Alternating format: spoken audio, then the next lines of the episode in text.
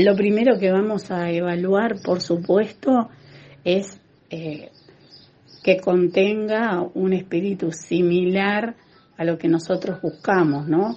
Eh, trabajar la política con mucha humanidad, con mucho pienso en el ser humano que es el destinatario de las políticas que queremos fomentar, impulsar y aplicar.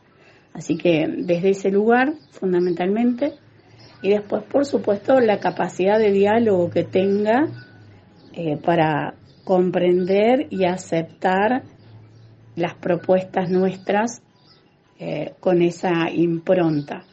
Así que por ahí es más o menos, no hay, no hay un favoritismo por nadie, por eso es que no tenemos este, un pre-precandidato, no tenemos este, a ninguno, preferencia por ninguno.